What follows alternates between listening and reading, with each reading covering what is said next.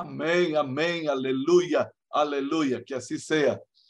Ah, a ver, nosotros hemos visto hasta ayer siete posturas distintas de hombres y mujeres clamando al Señor, ¿verdad? Ah, ¿Cuántos pueden decir estas siete posturas, no? De oración. Prende ahí el micrófono y diga. En pie. En pie, muy De bien. rodillas. Postrados. Postrado de rodillas. Levantando los ojos. Eso. De las manos con los ojos al cielo. En la cama adoró el rey David. Eso. De. Con el rostro inclinado. Eso, eso, eso. A los apuntes, a los apuntes. Aleluya. Qué bien, qué bien. Ahora vamos a una octava postura de oración. ¿Y por qué es importante que nosotros entendamos eso? Para que no entremos en un legalismo tonto de pensar que solo es una postura. Escuche, eso no significa, y aquí preste atención, eso no significa que cada uno ahora se va a plantar y decir, bueno, a mí me gusta así y voy a hacer solo así. Porque preste atención, cuando estemos en la congregación, usted va a aceptar el comando del pastor, del ministrador. Por ejemplo, alguien dice, póngase de pie. No, me voy a quedar sentado. Levante las manos. No, no tengo por qué levantar las manos. Escuche, esa es la postura del rebelde. Esa es la postura del testarudo. Esa es la posición del que eh, no acepta comandos. Y ahí usted puede entender, usted puede asumir esa postura, mas usted está yendo en contra del programa de Dios. No, es que no me gusta. Y nosotros ya vimos que no se trata de gustar o no. Por ejemplo, todo esto se suscitó porque el apóstol Pablo dice, orando en todo lugar, levantando manos santas. Es el Nuevo Testamento. Quizás algunos digan, no, eso era en el Antiguo Testamento. No, es el apóstol Pablo enseñando a las iglesias de Jesús. Es él enseñando a la iglesia de Cristo. Y nosotros somos la iglesia del Señor. Ahora vamos a una postura, escuchen, no muy común, pero una postura que puede dar resultados tremendos porque las mujeres saben que esa postura funciona. ¿Y cómo es esta postura? Inclinándose con el rostro entre las rodillas. Voy a decir así de prepo. Es la postura de quien va a parir algo. Y esta fue una postura asumida por un tremendo profeta. El año pasado hablamos demasiado de él, el profeta Elías. Voy a pedir que la pastora Natalia Suárez pueda leer para nosotros primero de los reyes 1842.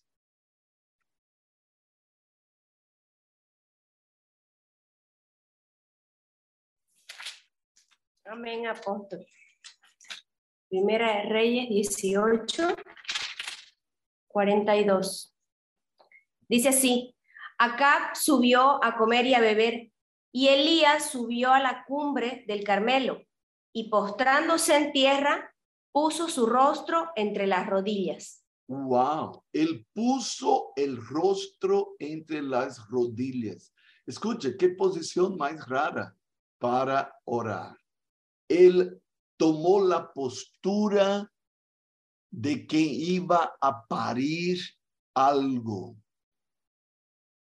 La medicina hoy sabe que la mejor postura para dar a luz es de cuclillas. Esta es la postura más correcta. Los, las indias, ¿no? Los, eh, en muchas partes del mundo asumió esa postura y sabían que era la manera más fácil para que el bebé pudiera salir. Había una fuerza natural. Y aquí está Elías, el profeta, haciendo qué cosa? Pariendo algo en el mundo físico, trayendo del mundo espiritual para el mundo físico. ¿Qué, ¿Cuál es el contexto de, este, de ese pequeño versículo que leyó la pastora Natalia? Eh, usted sabe, usted se recuerda la tremenda confrontación que hubo en el Monte Carmelo con los sacerdotes de Baal y el profeta Elías. Y la victoria tremenda en que Dios manifestó que solo él era Dios y que Baal era mentira y que Israel había metido las patas por dejarse influenciar por la reina Jezabel y por el trastornado rey Acab. Y toda la desgracia que había venido por la idolatría, por la hechicería y por el paganismo que se metió en la tierra de Israel la sequía porque el profeta Elías había decretado que por tres años y medio no iba a llover en la tierra de Israel.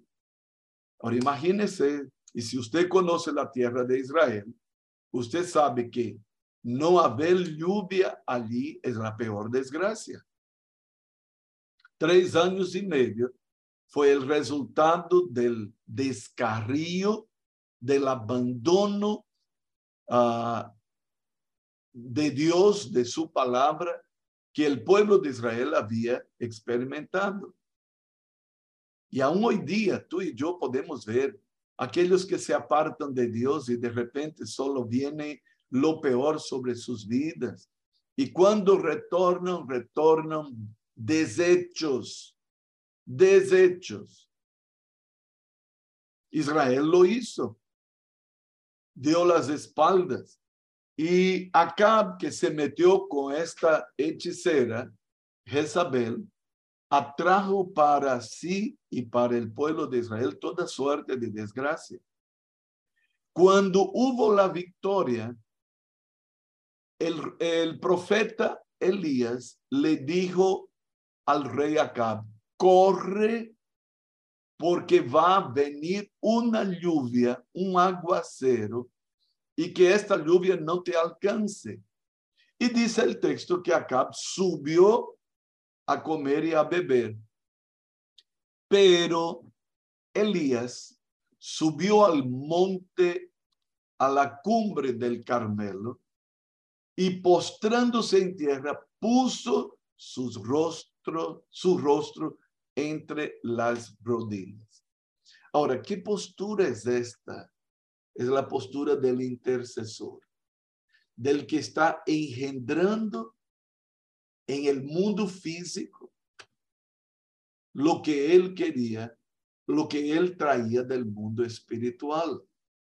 Aquí está el intercesor con dolores de parto, gimiendo clamando para que algo acontezca. Y usted sabe, las, todas las hermanas que han tenido sus bebés saben lo que significa la agonía del parto y cómo empiezan los dolores. Y a veces no sale una sola palabra, solo son gemidos y gritos pero a la medida que se acerca el nacimiento, los dolores son más intensos, ¿verdad? Las contracciones son más fuertes y la, la mamá la, la, madre, la mujer no puede desistir, tiene que seguir. Y el médico dice, siga, respira, respira más fuerte, haga más, un esfuerzo más, un esfuerzo más. Y el resultado es maravilloso. Nace una vida y de repente ella se olvida. Se olvida de lo que pasó. Me acuerdo de mi mamá que decía para nosotros que ella tuvo siete hijos con parto normal. Y ella decía que tener un bebé era la peor cosa que había en la vida. Y nosotros decíamos a ella, mentirosa, mentirosa. Si era lo peor que aconteció en la vida que puede pasar una mujer, ¿por qué entonces tuvo siete? ¿Por qué tuvo siete? Y ahí la razón es, cuando nace, uno se olvida todo el dolor, toda la aflicción, todo el sufrimiento que pasó. Preste atención, queremos el nacimiento de una nueva nación. Queremos el surgir de una nueva tierra, de una nueva gente, queremos alrededor nuestro que el avivamiento de Dios se manifieste. Entonces, no será por echarnos en una hamaca y por flojos y por buena vida pensar que todo eso será engendrando o aparecerá porque nosotros eh, queremos la buena vida. La lluvia iba a venir. Lo decretó el profeta, pero él la fue a engendrar. Valdría la pena seguir leyendo el texto cuando el profeta pide a su discípulo que mire en dirección al mar. Y él dice, mira, ¿hay alguna nube? Y el siervo del profeta vuelve y dice, no, no hay nada. Por siete veces el profeta mandó que su discípulo mirara. Y en la última vez él le dice, yo veo una nube del tamaño de la mano de un hombre. Yo veo una nube. Y el profeta dice, ya está, ya está.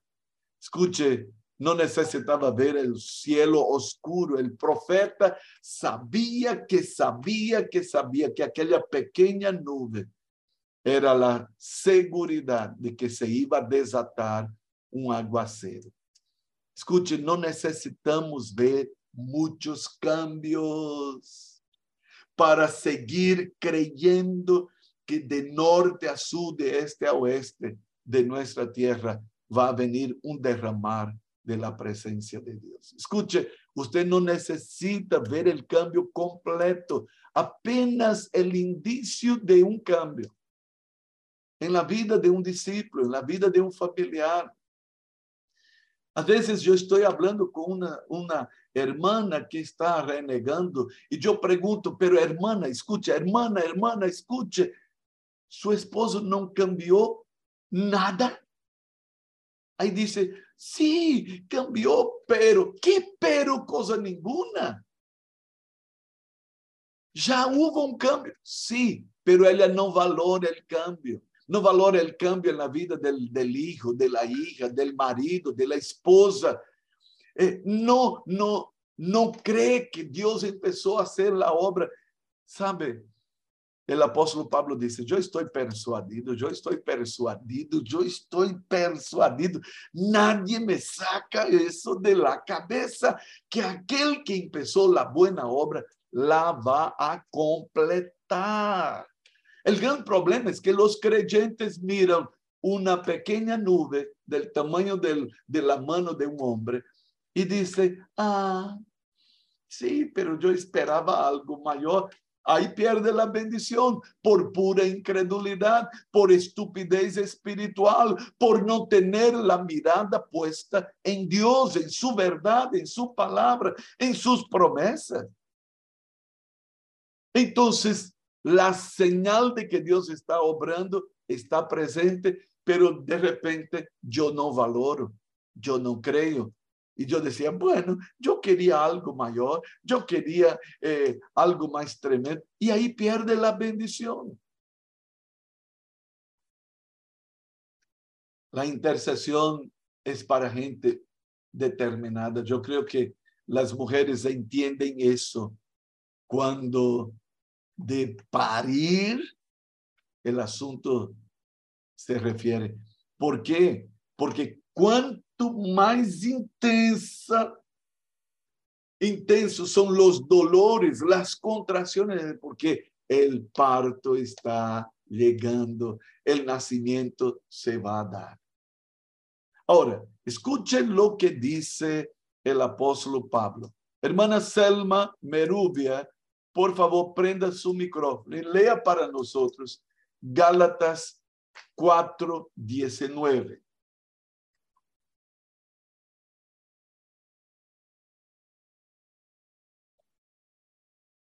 Prenda ahí su micrófono. Gálatas 4, 19.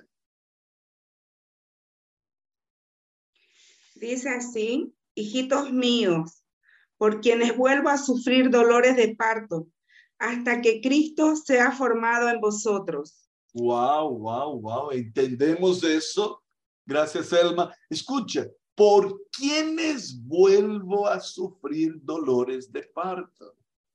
Sabe, a veces estamos reclamando que los discípulos se fueron, los discípulos no quieren más, que fueron al encuentro y, y, no quieren ser bautizados, o fueron bautizados y ahí dieron marcha atrás. Escuche, ¿dónde están los que van a volver a sentir dolores de parto?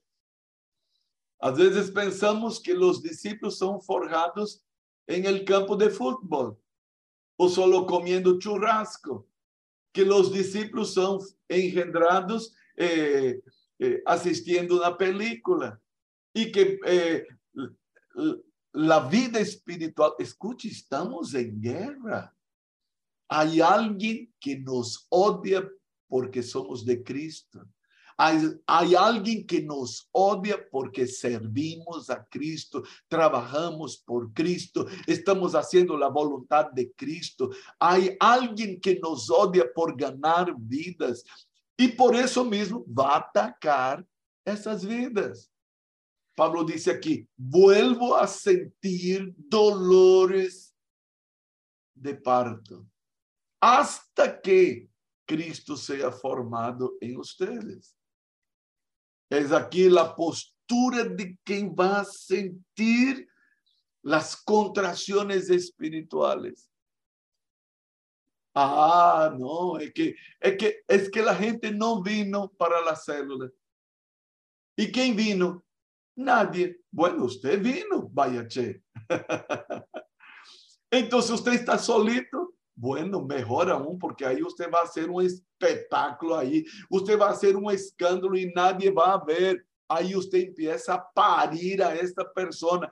Ellos no vinieron, pero usted vino. Y qué bueno, la hermana Cielito Moyano dijo, nunca nos dejas, nunca nos desamparas, siempre estás con nosotros. Diga, yo y Jesús somos mayoría absoluta. Yo y mi Padre somos mayoría absoluta. Y si Dios es por nosotros, complete. Y si Dios es por mí, ¿quién contra mí? Y si Dios es por ti, ¿quién contra ti? No, es que la gente no vino, entonces, eh, ¿qué voy a hacer? Entonces voy a asistir la novela, voy a asistir eh, el partido de fútbol. Eh, no vinieron para la célula. ¿Y qué está haciendo? Se entristeció, se amargó. Ah, eso no funciona. Voy a entregar la célula. Entonces, ahora usted ya sabe lo que tiene que hacer. Va a empezar a parirlos en el nombre de Jesús. Ahí usted se tranca, cierra la puerta del, cuarto, del cuarto, aposento para no causar escándalo en la familia y haga, haga su bochinche, haga su guerra, haga su lucha espiritual ahí. ¿Usted quién? El gran Gibor, el guerrero invencible, el victorioso que está contigo. ¿Puede decir amén? Si entendió, levanta la mano y dice, Señor, heme aquí, voy a entrar en este territorio, voy a parir en el mundo espiritual. Escuche, algunos solo van a venir porque un osado, un creyente, un hombre o una mujer de Dios decide entrar en la brecha por esta vida. Ahora, te voy a mostrar un compañero tuyo, un compañero que puede entrar contigo en este campo de batalla. Escuche, es un texto maravilloso que tú y yo necesitamos eh, conocer. Pastor Emanuel, por favor, Romanos capítulo 8, versículos 26 y 27.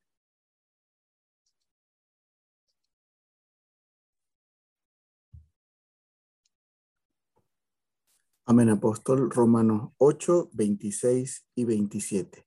Y de igual manera, el Espíritu nos ayuda en nuestra debilidad, pues qué hemos de pedir como conviene, no lo sabemos, pero el Espíritu mismo intercede por nosotros con gemidos indecibles. Mas el que escudriña los corazones sabe cuál es la intención del Espíritu, porque conforme a la voluntad de Dios intercede por los santos. Aleluya, aleluya. ¿Y dónde está el Espíritu Santo de Dios? Dentro de nosotros, dentro de nosotros. Es el residente que quiere ser presidente, que quiere gobernar. Aprendimos de una manera tremenda en nuestro Congreso que no funciona absolutamente nada sin Él. Entonces, nuestra vida de oración, Él quiere ser el colaborador, el socio, Él quiere ser el aliado, Él quiere estar con nosotros, Él nos ayuda en nuestra debilidad. ¿Cuál es mi debilidad? Es que no tengo eh, eh, eh, palabras, yo no tengo expresiones para decir lo que quiere. Entonces, Él tiene. Calma. Es que yo no sé cómo orar. Él sabe. Él nos va a enseñar cómo. Es que me faltan las palabras. Entonces, deje que Él hable. Aquí entra en línea la oración en lenguas. Dejar que el Espíritu Santo en nosotros gima ¿Sabe qué va a hacer el Espíritu Santo? Va a parir a través de nosotros en el mundo físico lo que Dios estableció para nosotros en el mundo espiritual. Momentos en que no sale una palabra, solo gemidos a favor de aquellos que necesitan ser tocados, sanados, liberados transformados, de los que van a, eh, están ciegos espiritualmente, necesitan conocer la verdad de Dios, tener sus ojos alumbrados, los ojos para la fe. Escucha, hermanos, qué tremendo es pensar que el Espíritu Santo quiere ayudarnos en nuestra debilidad. Amén, amén, amén. Mañana hay más. Dígame, por favor, ¿no? Mande un beso para sus hermanos, mande un abrazo así apretado. Shalom de Dios. Eso, Paulita, dê un beso en ese barbón ahí. Eso, eso, gloria a Dios. Que Dios les bendiga, que la paz de Dios invada cada hogar y cada corazón. Esa paz que sobrepasa todo entendimiento en Cristo Jesús. Shalom, amados. Bendición.